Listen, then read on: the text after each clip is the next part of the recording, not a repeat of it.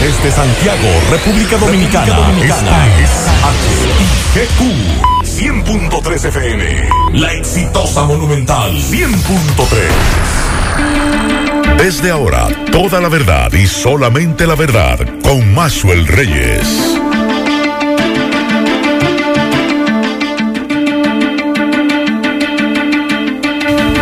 Buenas tardes Santiago, buenas tardes región, saludos a todos los amigos que sintonizan a esta hora la verdad con Maxwell Reyes a través de Monumental 100.3 FM, gracias a todos por la sintonía, 30 grados centígrados la temperatura a esta hora del día, la sensación térmica es de 35 grados y la humedad un 66%.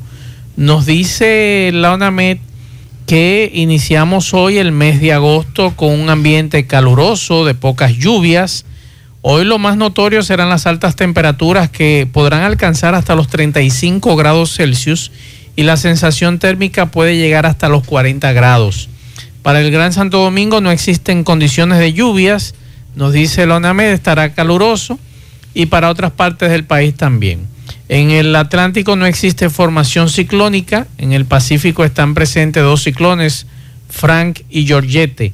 Así que ya lo saben. Buenas tardes, Miguel Ponce. Buenas tardes, Macho Reyes y a todos los radio oyentes en este lunes de semana laboral. Sí, señor. Y en breve estaremos con el general Damián Arias Matos hablando de policía y hablando de un tema interesante sobre China y Taiwán.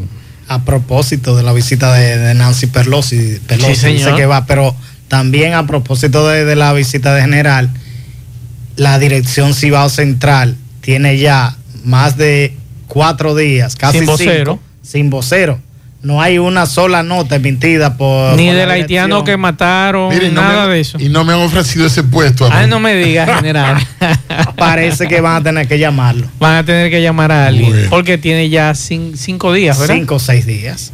Ay, mi madre. Y no se ha dicho ni siquiera por qué o renunció o renunciaron. Sale una información que dice que que Alejandro renunció sí. y otra que fue destituido. Pero no sale, pero oficialmente no ha salido Estamos en la posverdad. Exacto. No se sabe. No se sabe y Alejandro. El hecho es que no tenemos vocero. Y Alejandro tampoco quiere decir qué fue lo que pasó. Pero él dice que luego va a hablar. Después que lo, lo quiten. Bueno, pero ya él no está. Digo, ya él no está, pero él sigue como vocero de la línea noroeste. El, noroeste. Enviando, enviándonos las notas de la línea noroeste. A propósito, le pregunté del caso del hombre de nacionalidad haitiana que dicen que fue muerto por los golpes que le propinaron agentes de migración. Bueno, así que en breve estaremos hablando de todo un poco. Les recomiendo a ustedes, a los amigos que nos sintonizan a esta hora, eh, Ayer recibí un correo de un buen amigo, José Rafael Sosa, periodista. Eh, estuvo mucho tiempo en el periódico El Nacional, lo conocí allí, lo conocí antes de, y me escribió por correo eh, y me dijo, Maxwell, quiero colaborar en noticia.do con algunas informaciones que tienen que ver con el ambiente artístico. Y estoy en Canadá en este momento. Y cultural. Y cultural. Me dice, estoy en Canadá en este momento ¿Tú me podrías decir de alguna figura trascendental de Santiago que ha fallecido, que sea artista, digo, o Anita Pastor? Me dice, caramba, y me mandó un artículo sobre Anita Pastor y la olvidada, porque hay que decirle así, Anita Pastor ha sido olvidada por todos los gobiernos, por historiadores del arte popular, por periodistas de arte y espectáculos. Y nosotros tenemos ese artículo con un video que hizo video Cine Palau y Camino Real. Muy interesante ese video sobre la vida de Anita Pastor, santiaguera, que podríamos decir que fue la figura dominicana de mayor incidencia internacional del pasado. Y lamentablemente ha sido olvidada. Ese artículo está en noticia.de, usted puede leerlo. Se lo acabo de mandar al alcalde Abel Martínez para por lo menos ver si se le puede hacer un mural Anita Pastor aquí en Santiago. Hoy hay uno muy interesante de, don Ramón de Luna. De don Ramón de Luna. Pero si se han olvidado de los expresidentes nacidos en Santiago o que vivían, como el, el expresidente Antonio Guzmán, que vivió muchos años en muchos Santiago. Años aquí. El presidente Jorge Blanco, Joaquín Balaguer, que son eh, hay varios de la provincia de Santiago. Sí, nosotros le, le planteamos eso hace unas semanas al alcalde por este mismo programa sobre un mural sobre los presidentes de Santiago. Y ahora le mandamos este artículo sobre Anita Pastor. Hay un video que usted puede verlo muy interesante sobre la vida de Anita Pastor, sus hijos contando la historia de su madre. Y ojalá que, con este artículo por lo menos reivindiquemos a esta dama, a esta cantante eh, soprano lírica y que podríamos decir que fue de las primeras. Ella fue la que le dio la oportunidad a Eduardo Brito. Oigan bien, ¿eh? A quien ella conoció siendo un limpiabotas y le pidió que asistiera a una audición. Ahí está toda la historia, parte de la historia de Anita Pastor. Así que vamos a la pausa, en breve entramos en materia. La verdad con Mazuel Reyes. Continuamos 12, 11 minutos. Hacemos contacto con Jorge Agobián de La Voz de América. Adelante, Jorge. Saludos. En Kentucky han muerto al menos 28 personas producto de las inundaciones que han provocado las intensas lluvias en los últimos días. Las autoridades continúan llevando a cabo las labores de rescate mientras el pronóstico del tiempo sigue amenazando con más lluvias en esa zona, según el Servicio Meteorológico Nacional. El gobernador de ese estado cree que la cantidad de muertes probablemente pueda aumentar luego que funcionarios describieran las inundaciones en la región como un evento sin precedentes. Desde aquí, desde la Casa Blanca, la semana pasada el presidente Joe Biden emitió una declaración de desastre por estas inundaciones en este estado, lo que permite el destino de ayuda federal a esa entidad. Todo esto ocurre mientras más de 100 millones de residentes en todo Estados Unidos han estado experimentando las consecuencias del cambio climático, según lo han advertido en las últimas semanas los funcionarios, con sequía, incendios, pero también inundaciones. En ese frente, pues hoy se tiene previsto que la vicepresidenta de Estados Unidos, Kamala Harris, anuncie desde la ciudad de Miami una inversión de mil millones de dólares para abordar las emergencias ocasionadas por el cambio climático. Desde la Casa Blanca informa Jorge Agobián de La Voz de América para La Verdad con Maxwell Reyes por Monumental FM. La verdad con Maxwell Reyes. Bien, continuamos 12, 13 minutos y qué bueno esta tarde tenemos por aquí al general retirado Damián Arias Matos y vamos a hablar de unos temas y vamos a hablar de ese tema, claro está, sobre China y Taiwán, un tema muy interesante y que el general domina, al igual que el tema de Ucrania-Rusia, que queremos tratarlo con él más adelante, ese tema sobre esa guerra. Pero se ha dado una situación muy interesante, porque ya habíamos cuadrado de la semana pasada la visita del general Damián Arias Matos aquí. Y hoy justamente el presidente de la República anuncia la capacitación de 35 mil policías que están en servicio. Esta capacitación temporal impactará a unos 35 mil policías en sus diferentes jerarquías a través de 1.400 cursos que serán impartidos. Y estos cursos se habla de alrededor de unos tres meses, más o menos, eh, iniciando desde ya en agosto, un paquete educativo de tres meses para compensar las deficiencias formativas actuales del policía en servicio. General, ¿cómo usted ve esto? Saludos. Gracias, buenas tardes, Maxwell. Gracias, Ponce. Gracias a todos los amigos por, por compartir este espacio. Fíjense, estaba meditando mientras tú formulabas la pregunta, ¿cómo abordarla? Si uno la aborda en un sentido abiertamente crítico, pues inmediatamente dicen que está politizando el tema. Sí. Pero ¿qué pasa? Ese es un tema político porque es un tema de políticas públicas en el área tan sensible como es la seguridad ciudadana. Yo pasé los últimos 10, yo siempre fui maestro dentro de la policía, aunque tenía otras funciones. Y los últimos casi 8 o 10 años traté de mantenerme ya con el rango de coronel, duré 16 años en ese rango. Traté de mantenerme en el área de la educación.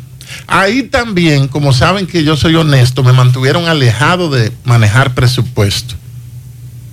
Suena paradójico, porque supone que al que es al que no es honrado es que deben alejarlo del dinero. Claro. Pero en la policía se aplica lo contrario. Al revés.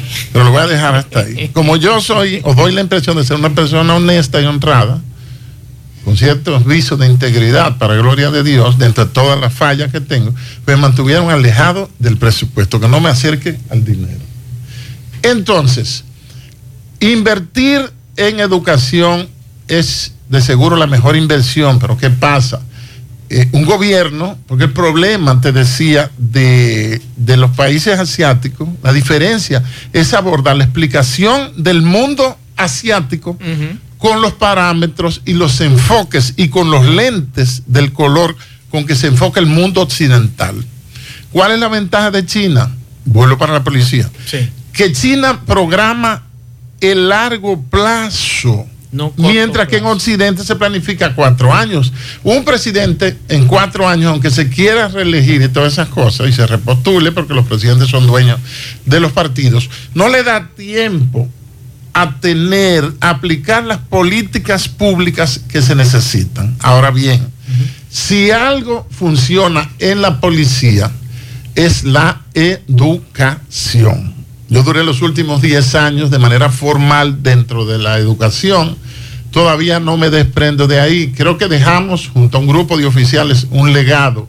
Por ejemplo, que el IPES de especialidades a civiles, policías y militares, eso es parte de las iniciativas nuestras. El descentralizar las escuelas, aunque no me convenía. Como director del IPE, a mí me convenía eh, dejar todas las escuelas bajo mi mando. Incluso me significaba 20 mil pesos más. ¿Entiendes? Que me lo mandaban en efectivo. Pero yo quise hacer las cosas correctas y renuncié a esos 20 mil pesos y así se quedó. Un coronel comentó que yo eché a perder ese puesto, pero no importa. Entonces, bueno. las iniciativas que está explicando el presidente son mediáticas, no se pierdan. La policía, usted entran a la página de Instagram de la policía y usted va a ver la, o la página de educación del IPE, Instituto Policial de Educación. Ustedes verán los cientos de cursos de entrenamiento que se dan. El mismo plan Colombia. ¿Con cadete o, con.? No, no, no, a todos los rangos. A todos los rangos que, los rangos que los da el plan Colombia, Estados Unidos y República Dominicana. Por eso yo visité dos veces a Bogotá estando como director y la tercera vez no quise ir y mandamos un coronel a que nos representara.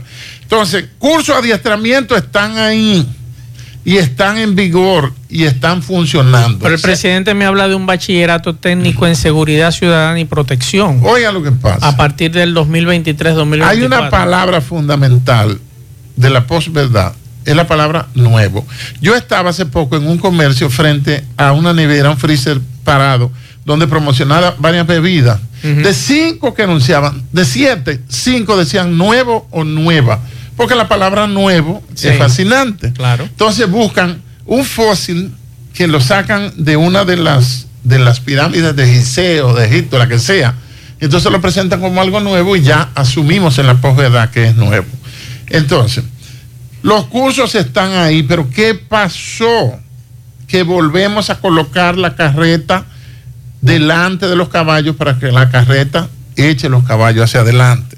En ese decreto me llamó la atención, dentro de los cinco o seis decretos desaciertos que ha emitido el presidente, que él tiene sus razones. Por ejemplo, el que le pasa todo el presupuesto a una APP, a una alianza público-privada. El que designa a Pepe Vila, que nunca ha sido policía ni hizo la milia en España, como jefe del jefe, jefe del director de la policía. Y ahora la reforma integral de la educación. Te decía fuera de cámara que trabajamos junto a un grupo de oficiales por el Manual General de Educación para la Policía, haciéndolo no perfecto, pero sí bien chequeado, algo en serio bien hecho. Pero entonces, ahora viene este, este decreto que ya inauguraron creo que fue hoy o, el fin de semana con bombos y platillos, la reforma educativa integral de la policía. Pero ¿quiénes integraban esa comisión? Esa comisión la, entregaban, la integraban oficiales militares del INSUDE, del Instituto Superior para la Defensa General Juan Pablo Duarte. Entonces, ellos son militares, hay una praxis, hay una doctrina, hay una ética, hay una mística, hay una deontología, es decir, conjunto de conocimientos y una naturaleza de la defensa que no es la praxis, ni la mística, ni el ethos, ni la deontología de la seguridad ciudadana. ¿Esto traería un conflicto entre policías y militares? Eso no va a traer ningún conflicto porque los policías lo que decimos es sí, señor, no señor. Yo duré 41 años diciendo sí señor, no señor, y tragándome lo que yo entiendo que gracias a Dios que logré ya salirme de la policía. Pero no todos. Por ahí circula un video de dos agentes comiéndose casi vivo a un coronel de asuntos internos. Yo estuve viendo ese, ese video. Lo que pasa es que Asuntos Internos tiene una mala fama de Gestapo. Ajá. Sí, de enemiga de los policías. Incluso algunos jefes han puesto ahí generales que han sido históricamente enemigos de los policías. Porque una cosa es que Pero no son policías. Por ejemplo, quizás ustedes tengan la errónea impresión de que cuando yo era policía yo era bueno.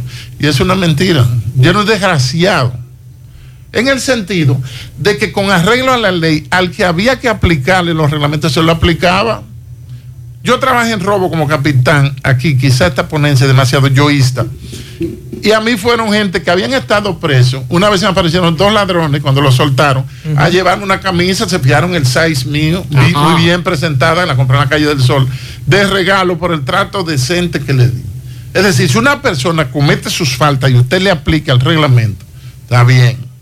Otra cosa es que usted agarre y venda la justicia y se ponga a mercadear. Esa es la desgracia, la pasión por el dinero. ¿Entiende? Entonces, esa reforma integral sale mala porque es engendrada mal en el sentido de que pone gente que nunca han sido policía. Es que los policías activos y retirados, el gobierno no considera tan malo, tan basura, tan decrépito, tan mediocre, que no podemos integrar una bendita comisión. Pero yo eso se lo puedo aceptar. eso yo se lo puedo aceptar. La Asociación Nacional de Ferresteros, la directiva, tú sacas dos para que trabajen y hagan operaciones, intervenciones quirúrgicas de corazón abierto. Eso es difícil. Yo le voy a poner, por ejemplo, yo eso lo puedo aceptar al presidente de la República que no es policía, que quizás está conociendo a la policía ahora, pero no se lo puedo aceptar al director ni al subdirector, que tienen todos los años del mundo siendo ni lo mencionan ahí. Entonces, ¿para qué? Entonces, se están tomando decisiones. Es como que yo vaya a tu casa, Maxwell, con, con, un tractor, con unos obreros, y sálganse que voy a reformar su casa. Okay. Y le voy a cambiar la habitación principal, ponérsela adelante, la cocina. Sí, pero, Yo le, pero yo le puedo decir a usted, no espérese, Damián. Yo no quiero la cocina ahí. Yo sugiero este que es mejor de este lado.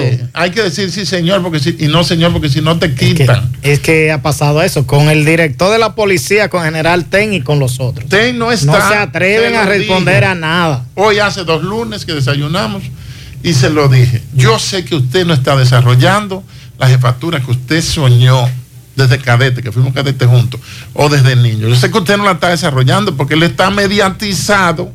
Le pusieron un superior que nunca ha sido policía ni en su país.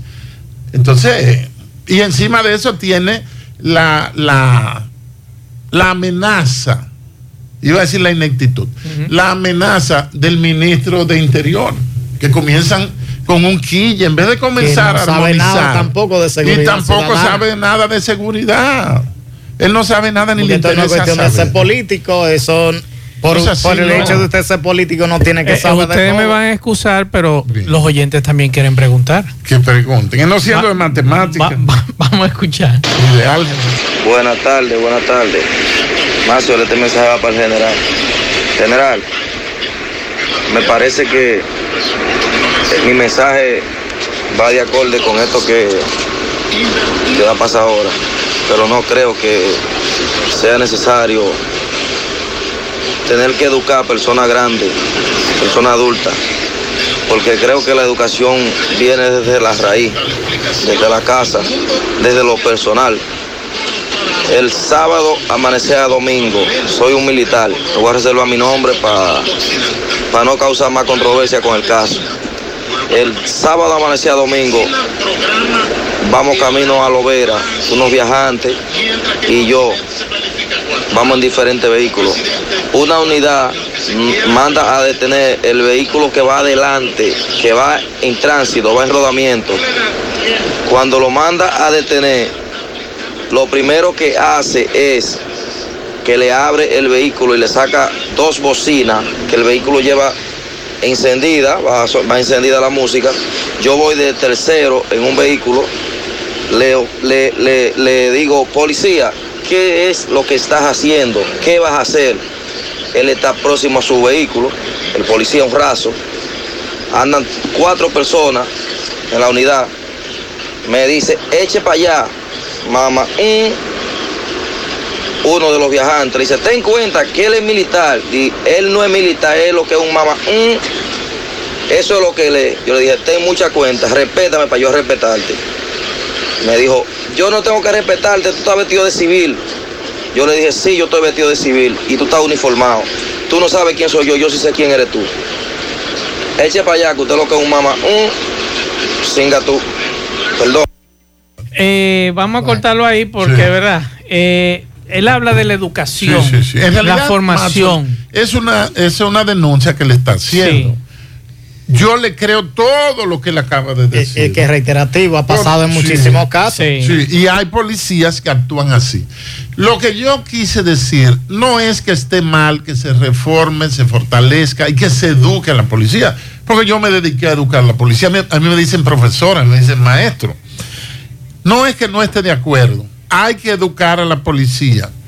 A lo que yo me quise enfocar en la respuesta anterior es en agarrar los refritos de algo que existía en la nevera y entonces presentarlo como nuevo, como una nueva inversión. Si hay algo que funciona en la policía, es la educación. Ahora bien, ¿cuál es el problema?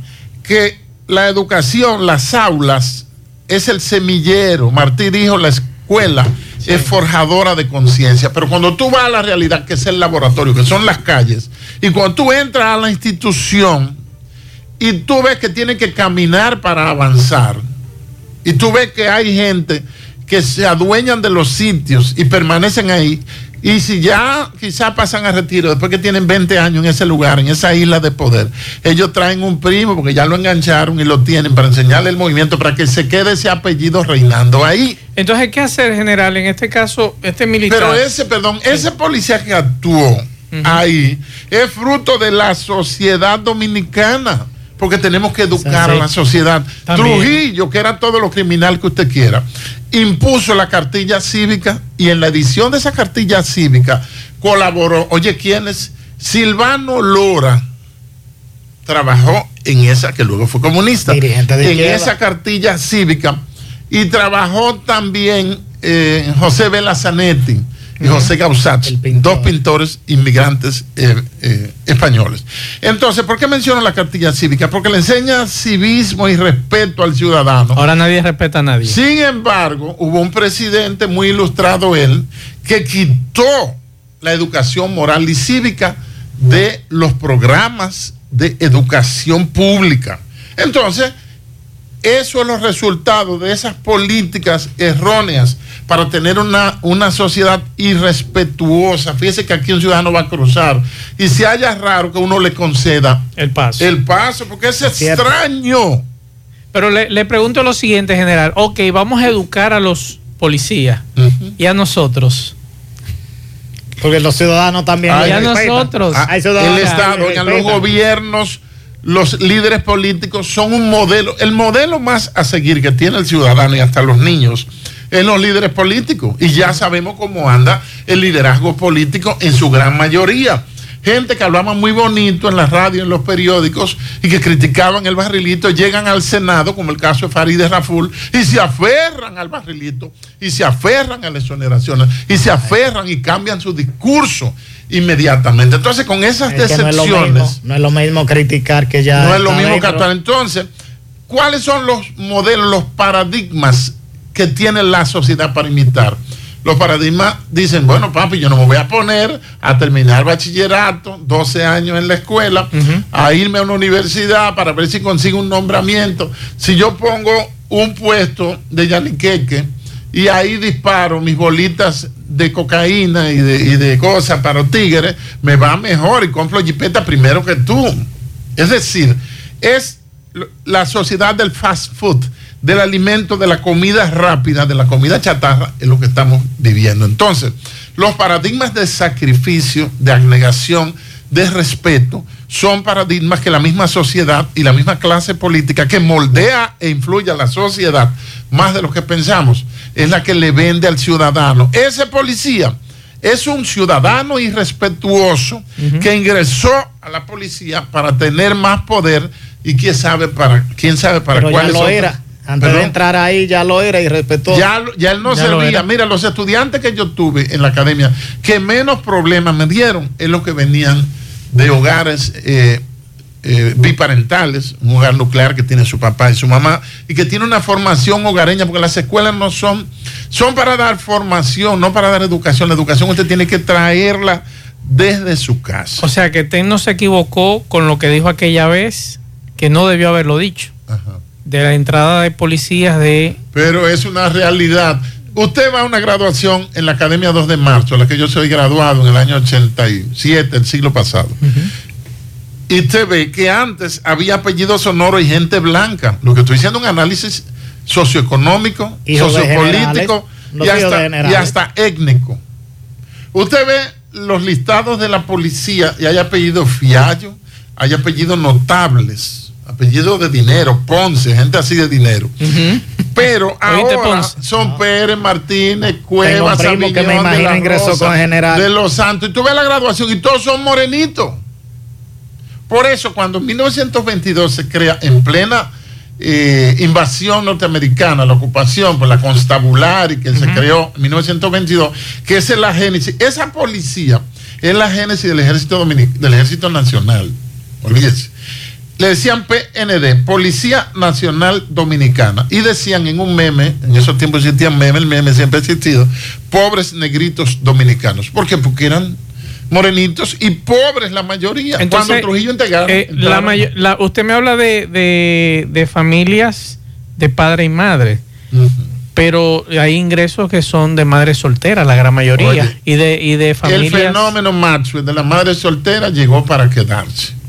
Eh, oye, lo que pasa, hay un principio que yo lo aprendí hace 80 años, así lo pasado, dice, el hecho de no implica que. El hecho de que tú seas hijo de un hogar donde tienes tus dos padres no implica que tú vayas a ser educado y un ciudadano decente. El hecho de que usted se ha criado por una madre, nada más como el caso mío, que mi papá yo no lo conocí, murió antes de yo nacer, y tuve un padrastro que era un hijo de la gran puta. Ese es el término correcto. Entonces, eh, yo tengo que salir educado. Mi mamá era una maestra de campo, era una maestra rural, que lo más que hizo cuando Trujillo fueron, fue un sexto curso, que eso era demasiado pero había que ver la dicción de esa señora. Entonces, ni el hogar completo, perfecto, ideal, garantiza como tampoco el hogar tan común de las madres, solteras. Es decir, depende de la formación que te den y depende de lo que tú decidas, decidas hacer, como decía Sartre, que uno es el resultado de lo que uno hace con lo que los demás hicieron de uno. Damián, antes de irnos a la pausa, entonces, con relación a la educación de la policía, o de los policías. ¿Es válido o no es válido? El tema que se ha tratado en el día de hoy, que el presidente de la República lo ha tratado, ¿es válido o no es válido? Creó un boom. Okay. Pero yo le voy a poner una tarea a la ciudadanía y al mismo señor presidente con todo respeto. Evalúe si usted ve algún cambio en la población policial en los últimos seis meses.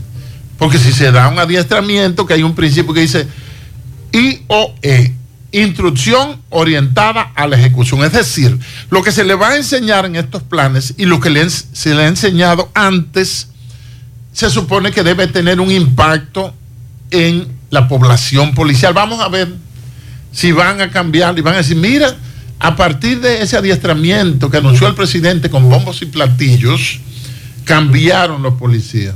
Los policías van a seguir siendo los mismos perrones y también van a seguir siendo la misma gente educada porque hay de todo en la policía. la policía es un reflejo de la sociedad, ahí hay de todo. ¿Cómo, mejorar que no sea tan alta la proporción de los que no son buenos y que porque ahí es donde está el problema? es, que, hay demasiada crítica y generalizada. Hay que tener esperanza. Martín Lutero dijo, todo lo grande que se ha hecho debajo del sol es fruto de la esperanza. O sea, hay que tener esperanza en que mejore. Esa es la apuesta, ese es nuestro deseo más entendido. Pero de seguro la historia nos va de nuevo a dar una lección Por ejemplo, más ¿Cuántos policías saben de, de, de Jean Paul Sartre que usted lo mencionó?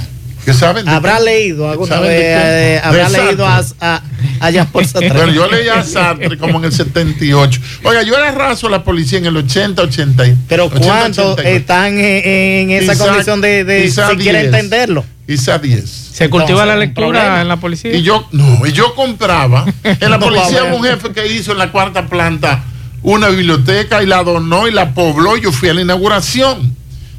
No se sabe dónde están los libros. No me diga. Y quitaron la biblioteca. Ah, bueno. Cuando Trujillo había, yo tengo un libro de Oscar Wilde llamado El retrato de Dorian Gray, 1955, y tiene un sello que dice Biblioteca de la Policía Nacional. Palacio de la Policía Nacional, Ciudad Trujillo. O sea que cuando Trujillo había bibliotecas en el Palacio de la Policía, eso desapareció hace mucho, desapareció ya. Vamos a ir a la pausa. En breve seguiremos hablando con el general retirado Damián Arias Matos para hablar sobre China también y sobre este conflicto de Ucrania, el lío que hay con Pelosi que va hacia Taiwán y las amenazas que hay. Mientras tanto, los amigos de Doña Pula nos invitan al Raid de la Cerveza 2022 este sábado 6 de agosto. Es mi eh, cumpleaños. ah, no me digas. Para celebrar el cumpleaños fue que lo pusieron el 6 ah, ah, pues arranque, arranque. El punto de salida a las 9 de la mañana en Doña Pula, la cumbre en Bonao. Ahí van a desayunar. Luego entonces eh, la primera parada 11 de la mañana, 11 y media. Eh, una rodada al monumento de Santiago. Ahí se harán una foto grupal. Luego la parada 2 en Doña Pula Pontezuela, así que ya lo saben. Y desde las 10 eh, de la mañana, perdón, desde las 10 de la mañana, no, el evento tendrá la presencia del grupo de mañana a las 10, totalmente gratis, desde el mediodía en Pontezuela. Así que están todos invitados. Seguimos. La verdad con más. Continuamos 12.44 minutos con una conversación muy interesante con el general retirado Damián Arias Matos y que hace un rato hablábamos de la Policía Nacional, pero yo le tengo una pregunta capicúa al general Damián Arias Matos y que tiene que ver con eh, política internacional. El general Arias Matos, un conocedor de lo que es el tema de China, el tema de Ucrania, el tema de Taiwán, muy interesante y quien lo sigue en las redes sociales se da cuenta de los conocimientos que tiene el general Damián Arias Matos con relación a este tema geopolítico. Que, le quiero agregar, porque ahora hay un nuevo conflicto. Serbia y, la, recuerden que la, antigua Yugoslavia se, se, dividió en varios y Serbia y su vecino han entrado en un conflicto. Un conflicto otra vez. Eh, no se sabe en qué va a terminar. ¿Por qué es posible que el viaje de Nancy Pelosi a Taiwán alimente las tensiones entre Estados Unidos y China, general. Fíjate, Nancy Pelosi es una respetable señora de 82 años, que nació el 26 de marzo de 1940 en Maryland, el estado católico, Maryland, o sea, tierra de María, que es como del tamaño de Haití, unos 22 mil kilómetros cuadrados. Entonces ya es la única mujer que ha ocupado el puesto de presidenta de la Cámara de Representantes de Estados Unidos. Sí. Es demócrata, es una activista progre, muy marcada, que tiene, que anunció hace poco una gira asiática. Fíjense que inicialmente ella anuncia, el presidente dice, el presidente Biden, que no era recomendable que ella fuese a Taiwán. En Taiwán la están esperando. Y no sé si fue Wong Yi, el canciller chino, o un funcionario con cierta relevancia y calidad, del gobierno chino que dijo que iban a derribar el avión en que iría Nancy Pelosi. Eso es un caso muy extraño porque la diplomacia china es extremadamente fina. Son muy comedidos para dar. Sí, pero ellos dicen: si Estados Unidos insiste en seguir su propio curso, el ejército chino nunca se quedará de brazos cruzados. Oiga, hay dos detalles.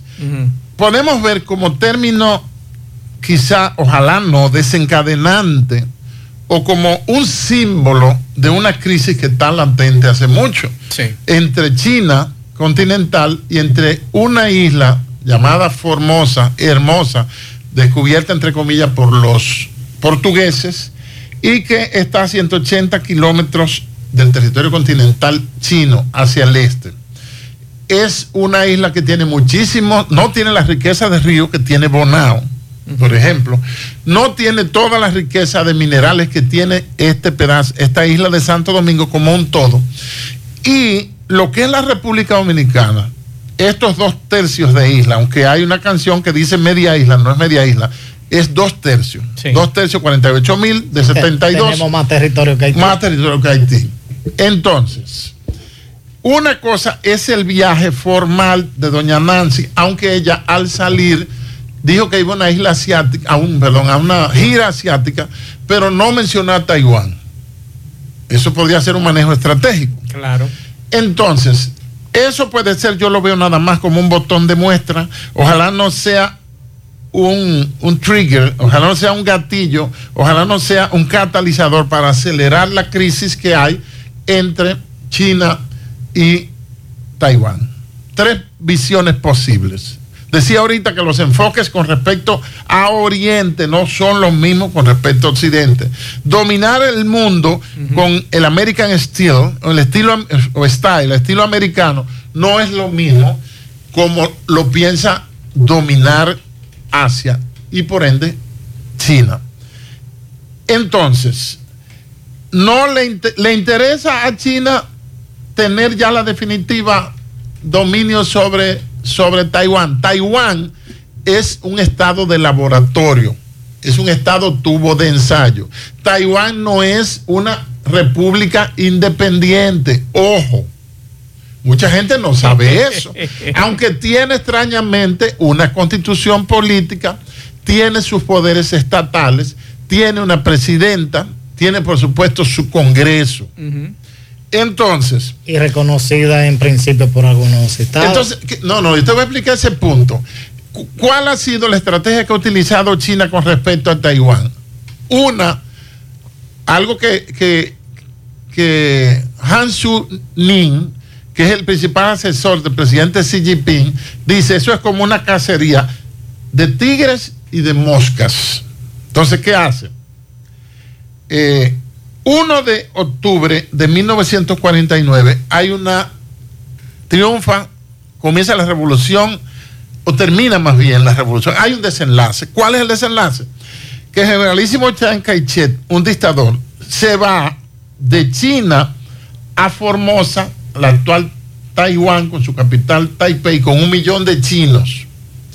Pero en el territorio continental chino, Mao Zedong o Mao Zedong declara la nueva China, la China moderna, que comenzó en 1949, 1 de octubre. Por eso a Sun Yat-sen, que es el primer presidente chino, un médico que hablaba inglés fluido, formado en Inglaterra, porque el Reino Unido ha tenido muchísima influencia con respecto a la historia china. Bueno, hasta, hace poco manejaba la zona... Tenía Hong Kong, bajo su, mano. Y Portugal a Macao. Claro. Entonces ya le soltaron Macao. Entonces a le interesa, porque hay dos puntos. Uno es que la Estrategia Nacional de Seguridad China siempre ha sostenido en los últimos 17 años, porque ellos emiten una Estrategia Nacional de Seguridad que la hacen en determinado periodo, dependiendo de las crisis, contempla la reintegración de esa república rebelde a el gobierno continental chino, de la China continental. Sí. Entonces, en la cumbre de Davos, que es la primera vez que habla un presidente chino en Suiza, el, el día 3 de enero del 21, el presidente Xi Jinping dijo, voy a hacer una paráfrasis, dijo, la reintegración de Taiwán es una tarea histórica. Ojo, los chinos y los orientales planifican el largo plazo los occidentales planificamos en cuatro años, a veces se planifica o no se planifica. está, pendiente, está pendiente. Entonces es una tarea. Ahora, en unos días, el Partido Comunista, que mucha gente piensa que es la el principal organismo en realidad de China, es el ejército, que es el que hace nacer el partido. Pasa como con México, la Revolución Mexicana la hace el ejército y entonces se civilizan, entre comillas, y entonces nace el PRI que gobernó 70 años, Partido Revolucionario Institucional, que gobernó México. Entonces, Xi Jinping lo dijo en Davos el año pasado, y también la Estrategia Nacional de Seguridad y Defensa también contiene y considera desde siempre a Taiwán como una provincia de ellos. Ahora bien, en Taiwán viven en unos 35.890 kilómetros, 980 kilómetros, hay 23.5, 23.7 millones de habitantes, de los cuales más de 10 millones son chinos que viven en Taiwán. Y hay una desproporcionalidad en una posible guerra, porque mientras, porque la disuasión tiene un problema. Si tú dices cuánta capacidad letal tú tienes, tú estás informando, dando información eh, clasificada. Pero eso es para convencer. China dice que tiene un millón de soldados. Taiwán tiene una fuerza de 800 mil. China declara 1.600 aviones que Taiwán dice que tiene 400 mil, pero Taiwán cabe en China 263 266.73 veces y por cada taiwanés hay 60 chinos. Entonces hay un desbalance terrible. ¿Por qué reñir por Taiwán? Y fíjense que las potencias nucleares, las grandes potencias, no pelean en sus territorios. No, ellos se van a tercerizar la guerra a los patios ajenos. Antes de irnos a la pausa, quería dejarle esta pregunta en el aire. ¿La situación de Taiwán y China es la misma que Hong Kong y China? ¿Son parecidas o son diferentes? Contesto ahora después de la pausa. Si usted quiere contestar ahora y nos vamos a la pausa para hablar de, de, son cosas diferentes porque Hong Kong es un centro neurálgico y de negocios. Es decir, cuando hubo las guerras del opio, donde el Reino Unido de Inglaterra bombardeó la sociedad china con opio para podrir su juventud y que no pudieran nunca pararse, el gobierno chino literalmente eliminaba, fusilaba a los consumidores de opio. Esa fue la forma de sacar al Reino Unido de Inglaterra. Entonces ellos se quedan con Hong Kong y se lo entregan el 31 de diciembre del 99. Pero Hong Kong tiene un interés neurálgico. China está conectado al SWIFT, que es el sistema interbancario. Todas las actividades financieras y de pago pasan por el SWIFT. Fíjese que a Rusia la desconectaron de ahí. Así es. Entonces tiene su componente al frente en la City londinense, donde hay un cuadrilátero, donde hay un, un espacio donde hay 250 bancos donde se manejan todas las operaciones que se hacen en China. Esa vacinilla rosada plástica que venden en Gurabito, que la despachan de China, esa transacción de comprar mil vacinillas de esas pasan por el Reino Unido. Es decir, la situación medular, neurálgica de la economía china reside en Hong Kong. Ahora, es diferente a la situación de Taiwán que depende mucho de China. El principal socio comercial de Taiwán y el más cercano es China. Vamos a la pausa, en breve seguimos. La verdad con Mazuel Reyes. bien, continuamos ya al final. Queremos felicitar a tía Nenita de parte de sus hijos y nietos, sobrinos y sobrinas. Eso es en Mao, en la calle 18. Así que muchas felicidades. General, se nos fue el tiempo. Brevemente, la situación de Rusia y Ucrania, ¿se le ve feliz término o no? Fíjense, las guerras de los últimos 150 años o, 70 años mayormente no son para vencer, son guerras de debilitación, son guerras de aplastar y de mantener el complejo militar industrial del que advertía el presidente Eisenhower cuando le iba a entregar a Kennedy el 17 de enero del 61, de que ese complejo militar industrial tenía demasiada participación e influencia. Del 61 para acá, mire cuánto ha avanzado, de manera tal que esas empresas como la Boeing, McDonnell Douglas que hacen los bombarderos, la General Electric que, no solamente hace estufa y nevera, sino que hace tanques, la Rand Corporation que almacena esporas de anthrax, de SARS, de COVID, de, de, viruela, de todas esas cosas, tienen que vender sus armas. Estados Unidos y Rusia son los principales vendedores y exportadores de armas. Entonces, el conflicto no es solamente entre Rusia y Ucrania, cada una de las potencias que se van a pelear a patios ajenos, como yo digo, tienen sus intereses. China compró 14 días antes de estallar el conflicto en Ucrania, el pasado 24 de febrero, de este año compró el 7% de las tierras negras de Ucrania para llevársela en barcazas para hacer vivero porque tiene que alimentar 1.400 millones de personas y solo tienen un 7% de terreno cultivable. Otra potencia que tiene sus intereses, Estados Unidos tiene 30 laboratorios de biotecnología y de armas químicas y biológicas en Ucrania. Ucrania Bielorrusia y Kazajstán fueron las tres principales depositorios de armamento nuclear durante la era soviética. Entonces, en cierto modo, la guerra que nunca debió ser es esta que estamos viendo en Ucrania, pero se convirtió en la guerra inevitable. Es como que le han colocado a Rusia en los últimos 10 años bases militares de la OTAN. La OTAN cuando se da la, implosión de la Unión Soviética en los años 90, tenía 12 países, ahora tiene 30 y, están pidiendo membresía eh, Suecia y Finlandia y quieren forzar a, a Ucrania, que es la base, el nacimiento de Rusia, es precisamente Ucrania. Quieren forzarla para meterla ahí. Eso puede traer serios problemas. Ambos escenarios, el escenario de Ucrania y el posible escenario en Taiwán, tendría implicación en la paz global. Yo no creo en una guerra nuclear porque habría una destrucción segura, destrucción mutua asegurada, pero puede haber una operación de falsa bandera o puede haber que se zafe un tiro nuclear. Muchas gracias al general Damián Arias Matos por estar con nosotros. Más adelante hablaremos más tendido, ¿verdad? Señores, gracias a todos por la sintonía. Nos vemos.